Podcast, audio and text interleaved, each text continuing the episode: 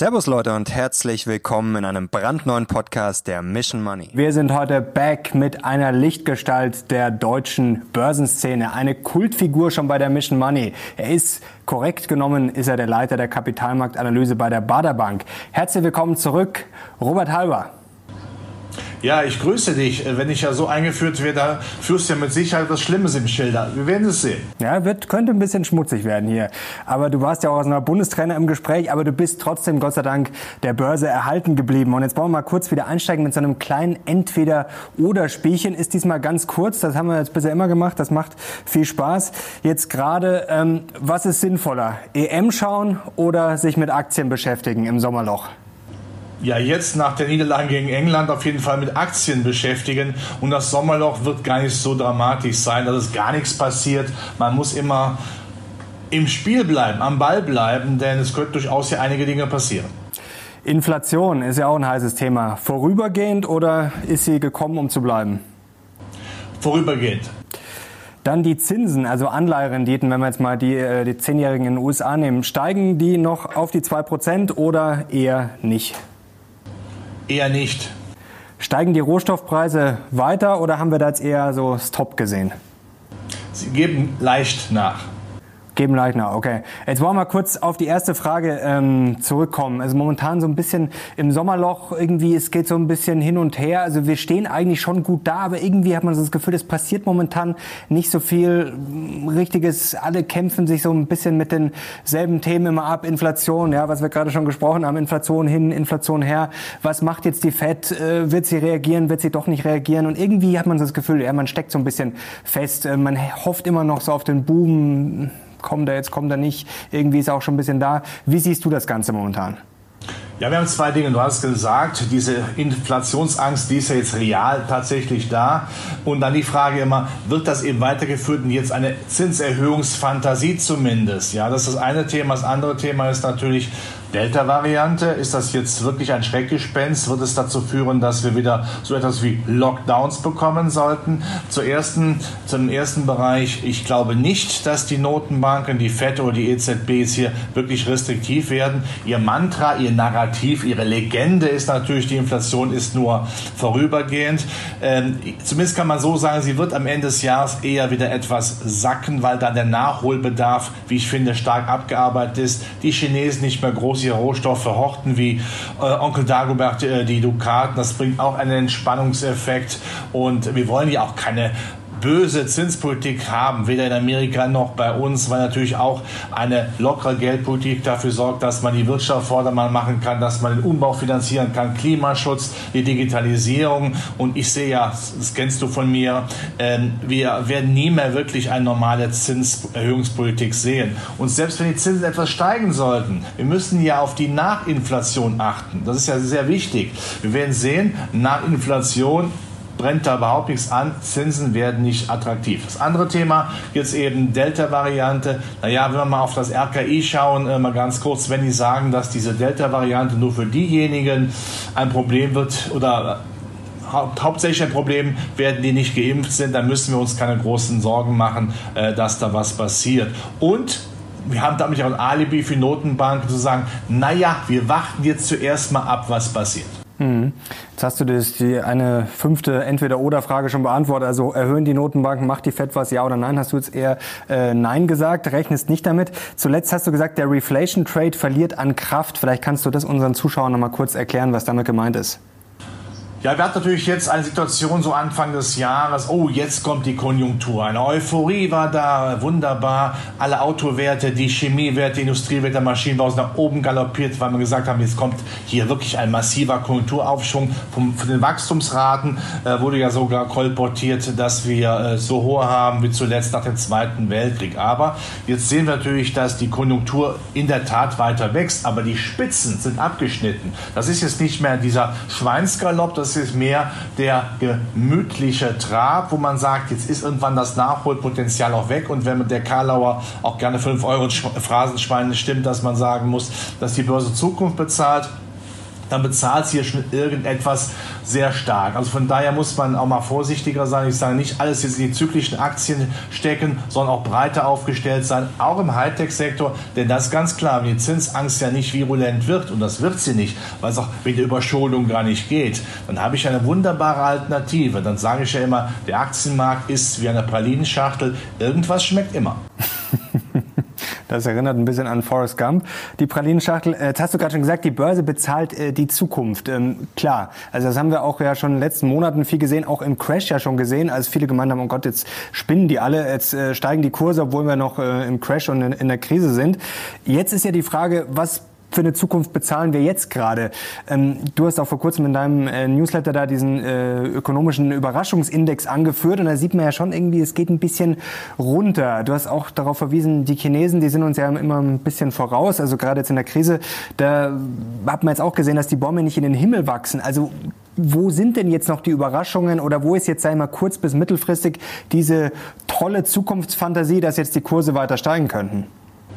Ja, keine, keine äh keine tolle Zukunftsfantasie, sondern das Alte wird einfach wieder aufgewärmt. Das ist wie jeden Tag Erbsensuppe. Die mag vielleicht nicht jeder, ich liebe sie, aber äh, das ist das quasi das, das Thema, das uns jetzt als Dauerbrenner weiter beschäftigen wird.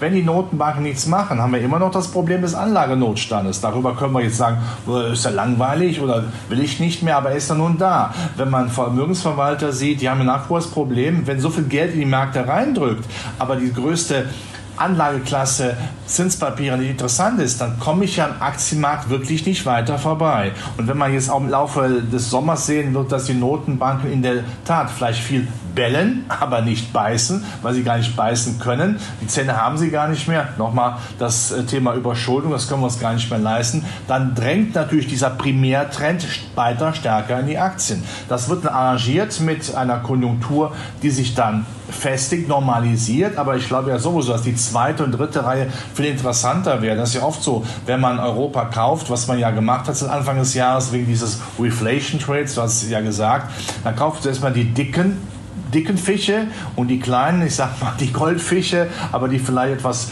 etwas beweglicher sind, die attraktiver sind, die Industriepatente haben, MDAX, TechDAX oder SDAX, die kommen dann hinterher. Und darauf würde ich dann äh, auf jeden Fall einen Fokus legen und natürlich nach wie vor ist ein bisschen längerfristig das Thema Klimaschutz. Die Bundestagswahl, die ruft ja bald und egal welche Regierung wir kommen werden, wir bekommen das Thema Klimaschutz ja als Anlagerichtlinie aufs Auge gedrückt. Und noch ein letztes, die gefallenen Engel aus drei Branchen, die Fluglinien, die Flughafenbetreiber und die Reisekonzerne, die im Augenblick ja einen über den Sack kriegen wegen Delta 4.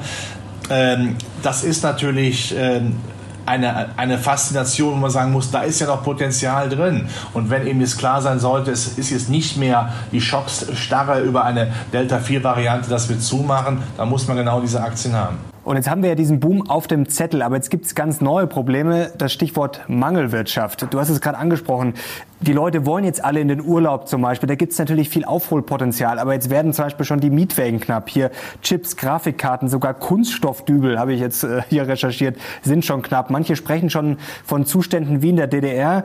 Und das bremst natürlich auch. Und jetzt haben wir schon wieder Probleme in China. Die Lieferketten, das wissen wir jetzt seit Corona, das ist äh, sehr fragil alles. Also die Frage ist ja jetzt wirklich, ob es da nicht eher dieses Überraschungspotenzial massiv nach unten gibt, das natürlich alle irgendwie wollen und theoretisch theoretisch könnten, aber dass wir einfach diesen Boom, ja, auf gut Deutsch gesagt, nicht auf die Kette kriegen.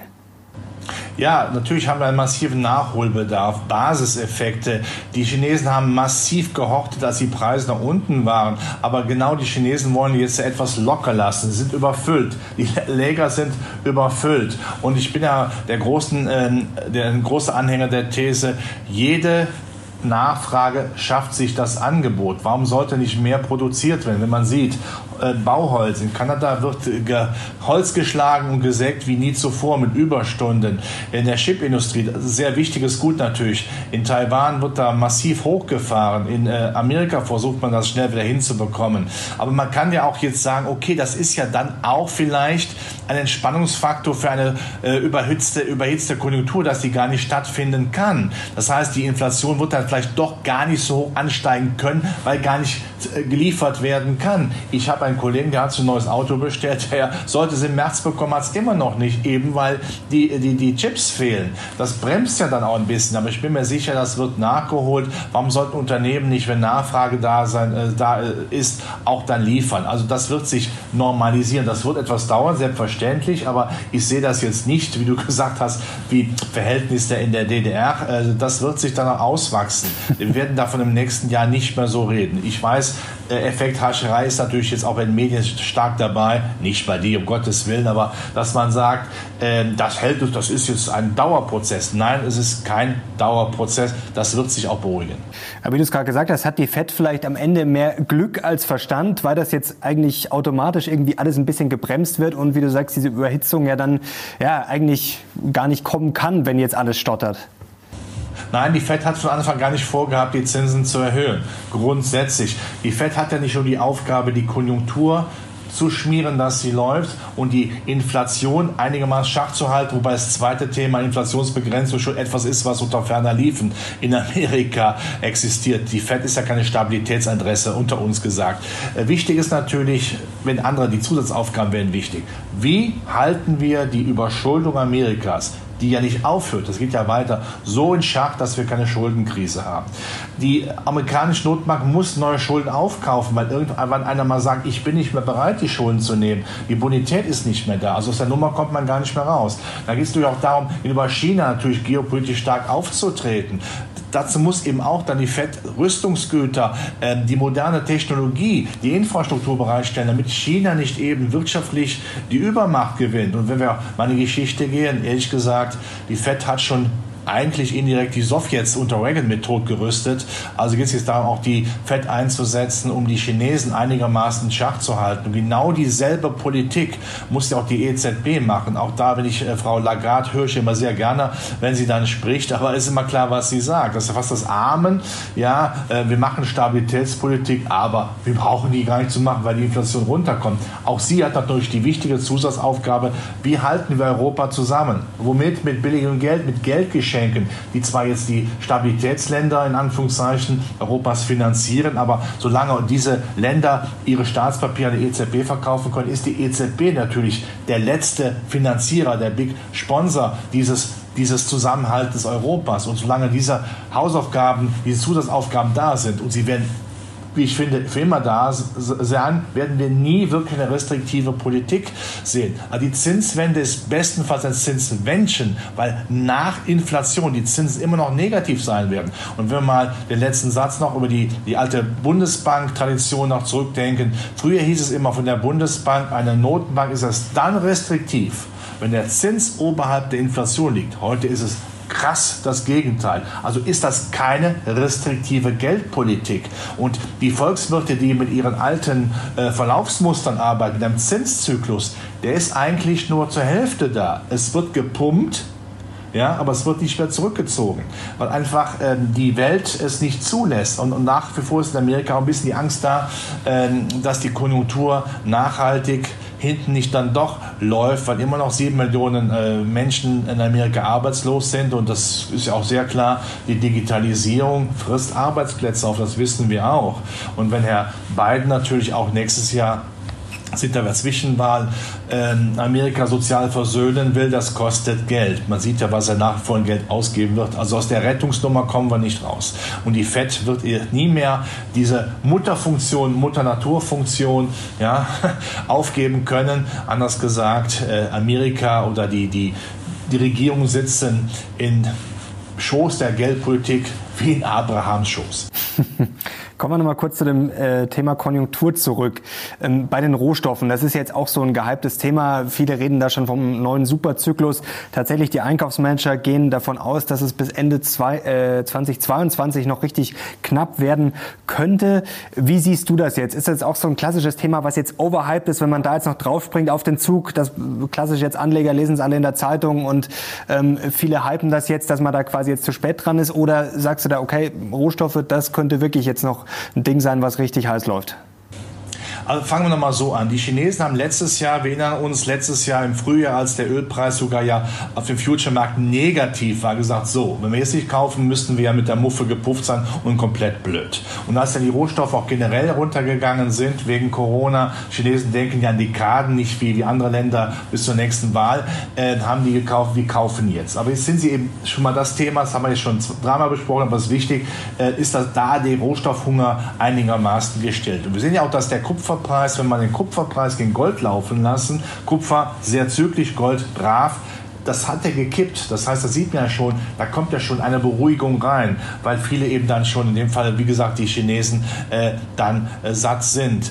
Der Ölpreis, es ist ja mittlerweile eine Binsenwahrheit.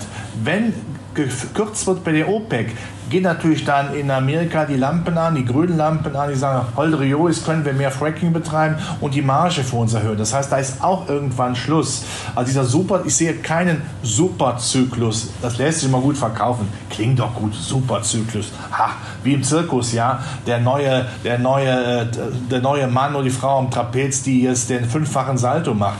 Aber im Grunde genommen, äh, so weit wird es eben dann nicht kommen, weil einfach das fundamentale Umfeld nicht mehr so so ist. Es wird weiter gebaut. Ich weiß, man braucht diese Rohstoffe nach wie vor, aber es wird ja auch produziert. Diese Lücke wird ja auch geschlossen. Es ist nicht so, dass wir keine, keine äh, Rohstoffe mehr hätten.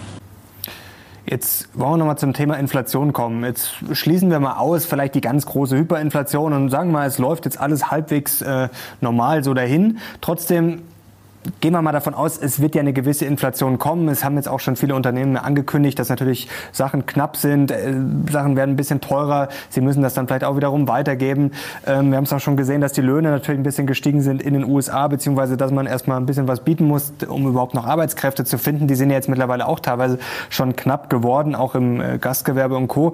Ähm, wie würden denn aus deiner Sicht Aktien performen, wenn wir jetzt eine gewisse Inflation haben? Oder stufst du nochmal ab zwischen moderat moderat, ein bisschen höher, richtig hoch? Weil das ist natürlich eine Frage, die sich immer viele Leute stellen. Was mache ich denn mit den Aktien? Auf den ersten Blick sind natürlich Aktien viel sinnvoller, als äh, das Geld auf dem Konto zu haben. Aber wie differenziert man denn da nochmal?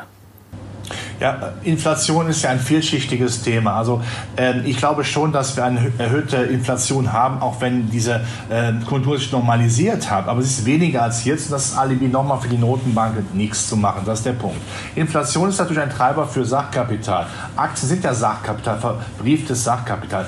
Früher war Inflation natürlich das Schreckgespenst für Aktien, weil wir wussten, oh, da ist die Inflation irgendwo hinten am Horizont zu sehen. Da haben die Notbanker präventiv, die Deutsche Bundesbank, ich darf in meinem Alter kokettieren, gesagt, wir müssen die Zinsen nach oben bringen. Das hat sofort natürlich dann den Aktienmarkt beeinträchtigt, weil es eine Alternative gibt. Aber dieser dieser Sprung, dieser Sprung über den Rubikon wird nicht passieren. Inflation ja, aber keine Zinsangst. Und wenn Inflation nicht bekämpft wird, ist sie kein Feind der Aktienmarkt, sondern ihr Freund, weil ja das ist ja wie, ich sag mal, wie die, die Flut die Schiffe anhebt, ist Inflation natürlich etwas, was die Preise nach oben treibt.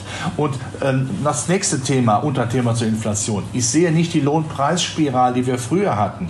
Das haben wir früher in Deutschland gesehen. Da hatten wir die Ölkrise, da hatten wir hohe Preise. Das haben die Gewerkschaft genutzt, um dann auch die, die äh, Löhne nach oben zu treiben. Und weil die Löhne gestiegen sind, sind die Preise wieder gestiegen. Das war also diese galoppierende Inflation, die sehen wir heute nicht. Ja, du sagst, in Amerika werden die Arbeitskräfte äh, knapp. Ich sehe das weniger so. Wenn sieben Millionen mehr noch arbeitslos sind als vor der Krise, hm, also dann scheint da was nicht zu stimmen. Und ich dachte mal, äh, das liegt vielleicht eher daran, dass Joe natürlich jetzt die Sozialchecks bezahlt hat mhm. und man sagt, naja, jetzt lege ich mich zuerst mal etwas zurück und warte mal ab, bis es knapper wird. Aber dann werden die natürlich sofort wieder in den Diners, in den Bars und, äh, so, und so weiter arbeiten wollen.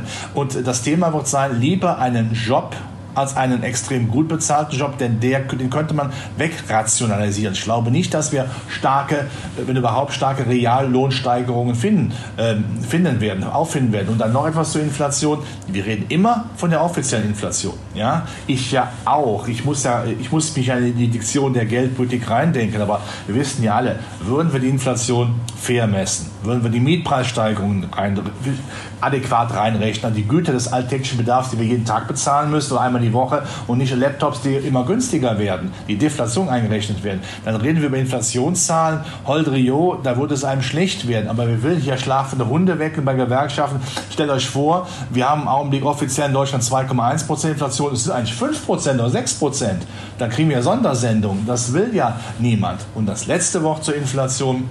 Wenn die Inflation höher ist als der Zins, der Kreditzins, wird jeder Finanzminister aus dem Schmunzeln nicht mehr rauskommen, denn dann zahlt die Inflation die Schulden zurück. Und warum sollte da ein Finanzminister wirklich sagen, das möchte ich aber nicht? Also man muss das immer sehr politisch sehen. Also mhm. diese reine Lehre, die wir alle in Deutschland kennen, die Politik mischt sich nicht ein, ist ja Quatsch. Die Politik mischt sich natürlich ein.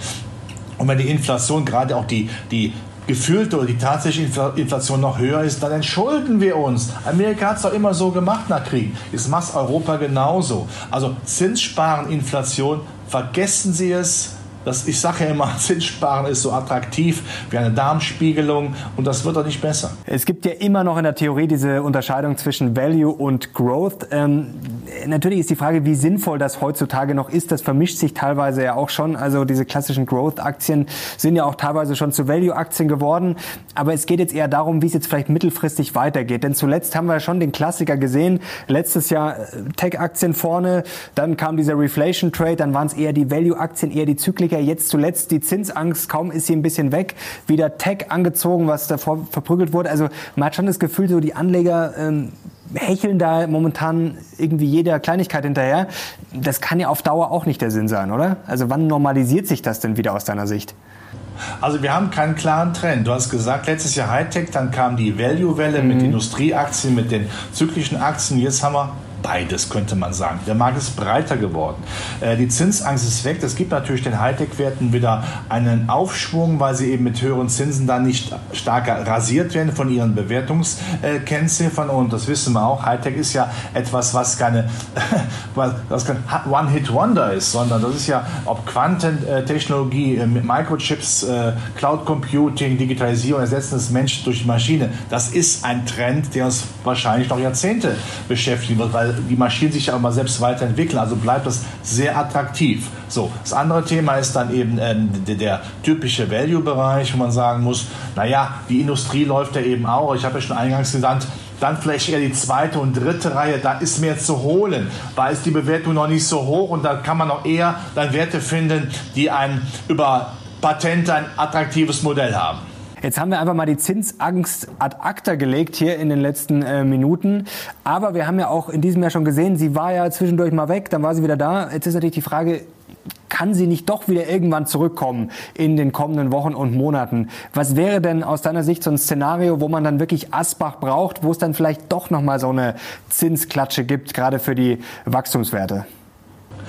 Gut, das, diese Angst, diese imaginäre Angst, die ist nach wie vor im Markt da. Ja? Und der, der Markt spielt auch diese Angst, weil natürlich auch sehr wichtige Volkswirte natürlich, ich sage es nochmal, ihre alten, äh, ihre alten Verlaufsmuster auspacken und die sagen, oh, da kommt ja jetzt eine Inflation auf uns zu. Aber noch einmal, wenn Notenbanken so klar sagen, dass die Inflation transitorisch ist, und wir kennen die Notenbanker eher als Außenpolitiker, als Diplomaten, ganz vorsichtig, zwei Schritte vor, zwei zurück. Wenn sie aber klar sagen, ich sag mal, wie der Türsteher Diskothek, du kommst hier nicht rein. Wenn die dann so sagen, nur transitorisch, sie müssten es ja nicht, ist das eine klare Aussage. Das ist kein Wink mit dem Zaunfall, das ist wirklich dann äh, der Wink mit dem Zaunfall weltweit, dass sie nichts machen werden. Und wenn sie was machen, ich sage es nochmal, ist das nur eine Adjustierung, Kosmetik an ihrem sehr üppigen Umfeld, weil es ja nochmal fundamental Überschuldung und so weiter, Aufrechterhaltung der Wachstumspotenzial gar nicht anders geht.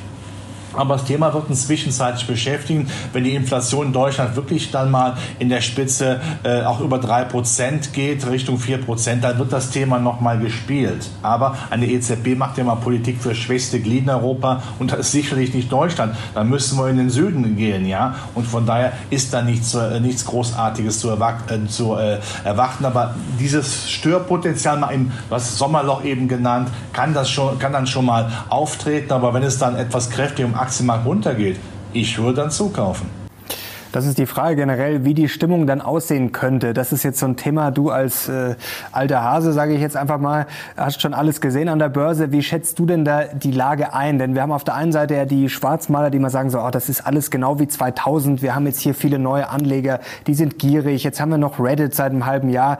Und dann auf der anderen Seite hat man aber das Gefühl, das hat jetzt nicht wirklich ähm, wehgetan und eigentlich läuft das ja trotzdem, trotz der ganzen Schlagzeilen, ganz stabil nach oben. Und wenn man auf die Sentiment-Indikatoren schaut, natürlich ein paar sind schon auf Gier, aber gerade der Fear and Greed Index, der sagt ja schon eher vier. Also wo stehst du da so?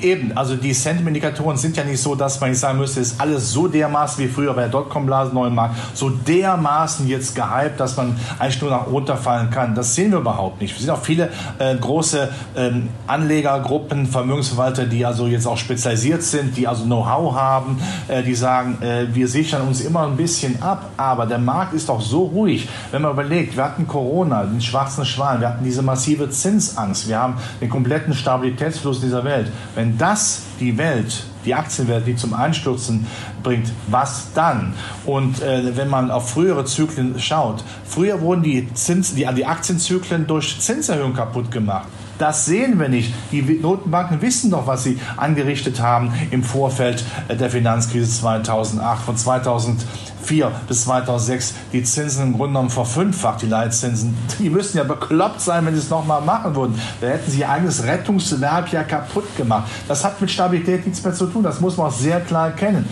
Das ist eine, eine 6. Warum eine 6? Weil es keine 7 gibt. Aber damit muss man sich eben abfinden. Ich kann jetzt nicht dahinterherlaufen einer schönen Vision, Stabilitätswelt, die es nie mehr geben kann, weil die Welt eben aus den Angeln gehoben worden ist. Und die Notenbank versuchen eben, ich sag mal, in einer Trümmerlandschaft der Stabilität, aber die schönen Schalmeinklänge noch anklingen zu lassen, Motto, schaut einfach nicht hin, so schlimm ist es auch nicht, wir haben es im Griff. Und das ist eben äh, die Botschaft, die man dann nutzen muss, um zu sagen, die Märkte sind äh, so aus austariert, dass keiner wirklich großartig verkaufen will. Das haben wir ja auch gesehen. Da kommt ja nach zwei, drei Tagen immer wieder dann die Kaufwelle rein. Nochmal, man muss ja immer auch sehen aus der Vermögensverwaltungssicht, was sollen die Damen und Herren mit der Liquidität machen? Die können sie ja nicht halten. Äh, und die Konkurrenz ist so groß, dass wenn sie mal einen Monat oder zwei nicht pariert haben, dann ist das Geld schneller weg als das muntere Rehlein im Wald. Das sieht man da nicht mehr. Und das ist eben äh, das, das große Problem. Also wir haben eine Instabilität, die man aber dafür nutzen nutzen muss, in sein Depot Stabilität zu bringen. Das ist Sachkapital, primär eben dann auch der Aktienmarkt. Nochmal, wenn es runtergeht, Stück würde ich wieder reingehen. Davon abgesehen, dass man seine regelmäßigen Aktiensparpläne sowieso fortsetzen sollte. Der Markt ist wirklich stabil. Und die Angst, dass der Markt crasht und diese bösen Bilder mehr transportiert werden, oh, Crash-Gefahr, was dann sofort wieder Auswirkungen auf die Konjunktur hat, das wird keiner mehr zulassen. Da kommen aus der Nummer kommen wir nicht mehr raus. Und diejenigen, die äh, als Zinssparer auf eine bessere Welt warten, ja, äh, dann spielen sie Lotto. Äh, es ist wahrscheinlicher, dass sie am nächsten Samstag den Sechser mit Zusatzzahl haben, als wirklich mit attraktiven Zinsen. Wir können uns sie einfach nicht mehr erlauben. Denken Sie politisch, dann wissen Sie, querstrich geldpolitisch, wohin die Märkte laufen. Es wird niemand mehr den Zusammenbruch. Es könnte der letzte sein. Nochmal eine Schuldenkrise und dann, ja, dann kann ich meine, meine Weisheiten aus meiner landwirtschaftlichen Jugend dann äh, zum Besten geben. Dann erkläre ich Ihnen, wie man Kartoffeln anbaut. Das wäre aber auch nicht schlecht. Das würden wir auch ganz gerne hören, eigentlich, muss ich zugeben. Äh, Stabilität hast du gerade schon angesprochen. Äh, viele versprechen sich von Gold ja Stabilität. Ähm, zuletzt so ein gemischtes Bild. Also man hat ja letztes Jahr gemeint, da hat es angezogen, so jetzt marschiert das durch. Das ist jetzt eigentlich die ultimative äh, Situation, das ultimative Umfeld für Gold. Dann ging es wieder runter. Es ist irgendwie so ein gemischtes Bild. Wie schätzt du das ein? Bevor ich dazu komme, noch mal eine, eine Frage natürlich zu den äh, Fear and Greed und so weiter. Natürlich gibt es viele Anleger, die in den Aktienmarkt kommen. Das finde ich auch gut. Ich würde gerne jeden neuen Anleger mit Handschlag begrüßen. Aber und dann gibt es natürlich die Meme-Stocks und dann gibt es natürlich dann die Stonk-Aktien, also wo man irgendeine fixe Geschäftsidee, die eigentlich keine Substanz hat, nach oben getrieben wird. Das ist natürlich ungesund, sind wir ehrlich, weil da, auch massive Schwankungen drin sind. Aber die Klassiker, die wir besprochen haben, sind dann schon gut. Gold, ja, Gold hat ein bisschen nachgegeben, weil man gesagt hat, naja, Aktien laufen ja doch ganz gut, dann kann ich das wieder machen. Aber wenn man mal sieht, die Entwicklung der Realrenditen in Amerika, in Europa, äh, das ist ja so erbärmlich, dieses Bild, dass ich ja keine Angst haben muss vor Gold. Erstens. Äh, das heißt, Gold hat ja dann äh, keinen Wertverlust, weil ja die, die Aktien, die, die, die Zinspapiere äh, da nicht mitstinken können. Die haben nämlich einen Wert, Wertverlust. Und solange die Notenbanken das machen, sie immer wieder weiterhin Goldbestände aufkaufen. Warum machen sie das? Gut, der eine Grund ist sicherlich, dass in Asien man versucht, aus der Dollarabhängigkeit von Staatspapieren rauszukommen. Ähm, und äh, andererseits man sagt, naja, da habe ich etwas Stabiles. Wenn ich die Welt flute mit billigem Geld, dann habe ich mir selbst das quasi eine, eine, eine, eine Insel geschaffen, eine Stabilität, indem ich Gold aufkaufe. Und solange die kaufen, sehe ich keinen Grund, warum ich kein Gold haben sollte. Also bis 10% liquiden Vermögens sollte man äh, dabei sein. Und wenn der Goldpreis mal äh, auch mal sinken sollte, das interessiert mich nicht die Bohne. Ich habe es und wenn alle Stricke reißen, du weißt jetzt, was kommt, den dicken Schinken beim Metzger kriege ich dann immer noch für mein Gold. Dann wird er mich mit meinen Euronoten wegschicken und sagen, warte auf den nächsten Winter, dann hast du was, um den Ofen anzuzünden dicker Schinken, Asbach und dann noch die Kartoffeln selber anbauen, dann fehlt eigentlich nur noch der Bitcoin dazu, um dann richtig ausgerüstet äh, zu sein für den Weltuntergang. Ähm, wie siehst du denn den Bitcoin? Also vor ein paar Monaten noch äh, wirklich ganz oben, da ging es nur noch bis zum Mond.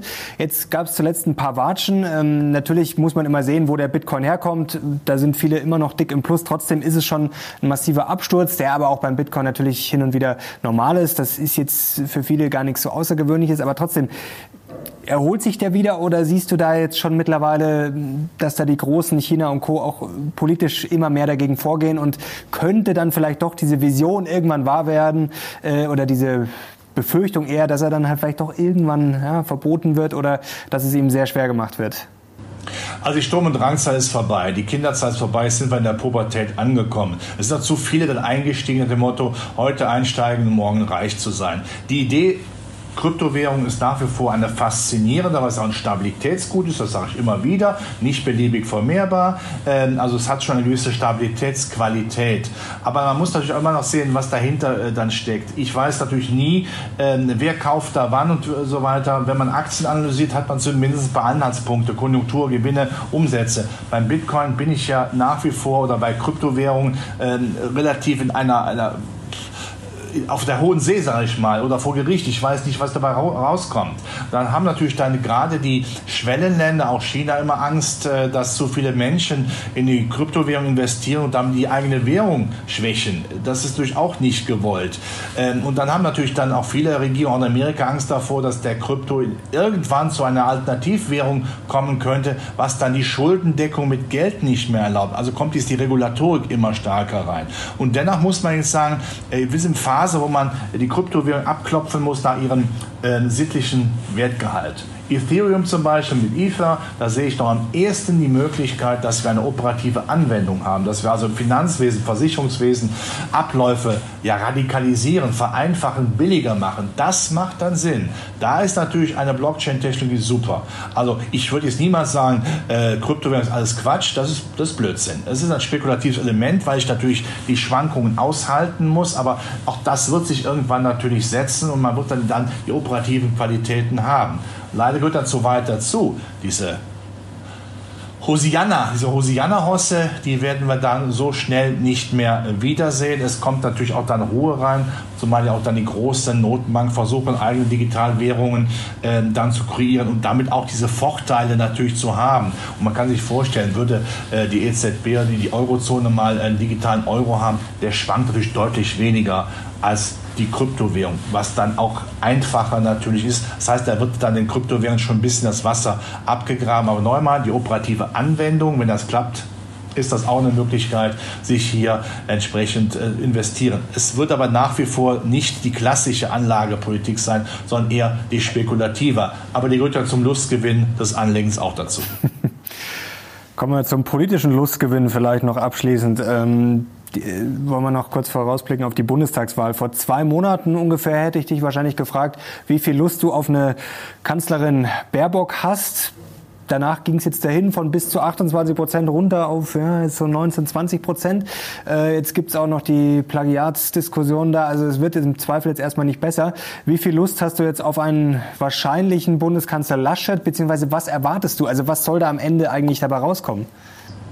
Ich bin in meinem Bereich der Utopie. Ich wünsche mir eine Regierung, die Jahrhundertreformen macht, die einfach Kernsanierung macht, den ganzen bürokratischen Apparat, diesen ganzen Hemmnisse mal über Bord schmeißt und sagt, was müssen wir machen, um wieder eine Konjunktur zu haben, eine Wirtschaft zu haben wie, äh, wie in den 50er und 60er Jahren, wo man gerne investiert, wo man äh, auch Leuten die Chance gibt, reich zu werden. Ich habe immer gesagt, das wird jetzt nicht jeder hören, ich, wir brauchen mehr Millionäre, nicht weniger. Und es denen zu nehmen, die es haben, mag für Robin Hood-Vertreter äh, vielleicht attraktiv sein, aber der Neosozialismus sieht für wieder Form, bringt ja keine Lösung. Wenn wir hier die, äh, die Steuern erhöhen, äh, geht, gehen die Leute, die Geld haben, ins Ausland. Und das wissen wir alle. Es gibt genügend Länder, die sofort die Türen aufmachen, den roten Teppich auslegen und sagen, komme zu mir, die beladen seid mit hohen Steuerkosten. Das ist nichts. Sie müssen den Standort so stark, das Unternehmen sagen, ja, in Deutschland muss man investieren. Das gibt Arbeitsplätze, da verdient man Geld. Das ist wichtig, dass man das hinkriegt. Und dann macht man noch ein bisschen äh, vernünftige Anlagepolitik. Äh, dann äh, sollten wir keine Politiker mehr die haben, die keine Hemmung in die Kamera zu sagen, dass sie ihr Geld am liebsten auf dem Geldmarktkonto anlegen. Da fällt mir heute noch nicht so ein. Ich brauchte wirklich dann Sauerstoff, weil ich das damals gehört habe. Da muss man den Weg für Aktien aufmachen, wie es die Schweden gemacht haben. Nicht dafür bekannt, marktradikal zu sein, sondern den Leuten später eine vernünftige Altersvorsorge über Aktien äh, bieten. Steuerlich natürlich massiv befürwortet. Da kann man auch Sicherungen einbauen, damit man eben kann nicht die großen Verlustgefahren nicht hat. Das geht alles. Und jetzt aber auf dem Boden der Ernüchterung der Politik. Also ich äh, alles, ich glaube nicht, dass es Grün-Rot-Rot gibt. Ja, äh, das will die Börse nicht. Das wird die Börse sicher ein Schock, weil das wäre einfach äh, zu exotisch. Ähm, ich glaube, die Union wird die stärkste politische Kraft bleiben. Äh, da wird es eine Koalition geben. Und aber wenn die Koalition aussieht, ich sag mal Schwarz-Grün oder Jamaika oder eine Deutschland-Koalition, ja, ich glaube nicht, dass die SPD grundsätzlich sagt, wir wollen nicht mitregieren. Ähm, das ist dann für die Börse okay, damit kann man leben. Also von daher ist eigentlich äh, die Bundestagswahl äh, von Umfragen hier im Augenblick ein Non-Event. Sie wäre dann beeinflussend, nochmal, wenn Grün-Rot-Rot kommt, dann gucken wir mal in die unteren Geschosse des Hochhauses. Käme aber jetzt eine rein, also ich sag mal eine, eine schwarz-gelbe Koalition, also ähm, FDP, also CDU, FDP, was nicht zu erwarten ist, dann wird die Börse sicherlich nochmal einen Sprung nach oben machen. Also ansonsten wird man sagen, komm, die Unternehmen haben so viele Umsätze im Ausland, die brauchen Deutschland nicht mehr, ja. Die sind, kommen vielleicht nach Deutschland, um Fußball zu gucken, dann wird man enttäuscht. Ansonsten ist das aber, ist das Thema an sich äh, nicht besonders attraktiv. Ich weiß, das muss man jetzt natürlich aufbauschen, was da kommt, aber äh, und wenn es eben die eine oder andere Partei gibt, die im Augenblick Haus wirklich Homemade-Fehler machen, dass man einfach sagen muss, das Lehrbuch müsste sein, was tue ich dafür, nicht gewählt zu werden? Wir wissen alle, welche Partei gemeint ist. Ja, ich kann mich da nur den Kopf fassen, dass sowas machbar ist, dass man da nicht äh, äh, auch mal zusammenhält. Aber wie gesagt, das Problem ist jetzt äh, nicht groß. Die Bundestagswahl wird keine großen Auswirkungen auf die deutschen Börsen haben. Europa ist ja auch viel wichtiger, Europa als Europarecht wird ja viel wichtiger. Viel wichtiger, wenn natürlich das, äh, das Europameister aus Deutschland den Hintern hochbekommt und äh, einfach aus dieser neosozialistischen Tendenz rauskommt und sich vor Augen führt, nur Marktwirtschaft der sozialen Art ist richtige Wirtschaft, die Spaß macht. Alles andere funktioniert nicht. Der Blick nach Schweden 70er Jahren zeigt, jedes, auch nur ansatzweise zu staatswirtschaftliche System führt zum Untergang. Die Schweden haben es begriffen und wir wollen es einführen. Manchmal denke ich mir, was wird in den Parlamenten für einen Alkohol serviert? Ja, kein Asbach anscheinend. Also das muss schon ein ganz komischer Fusel sein, was die da trinken. Das wäre jetzt eigentlich schon ein schönes Schlusswort gewesen, aber jetzt wollen wir noch abschließen mit einem ganz kurzen Ausblick.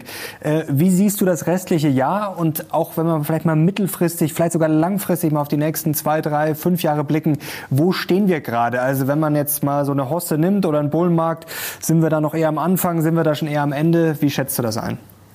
Also ich gehe davon aus, dass wir Ende des Jahres höhere Kurse haben, dass der DAX auch schafft, nochmal äh, neue Allzeithochs zu machen. Äh, Begründung eben Zinsangst nicht da.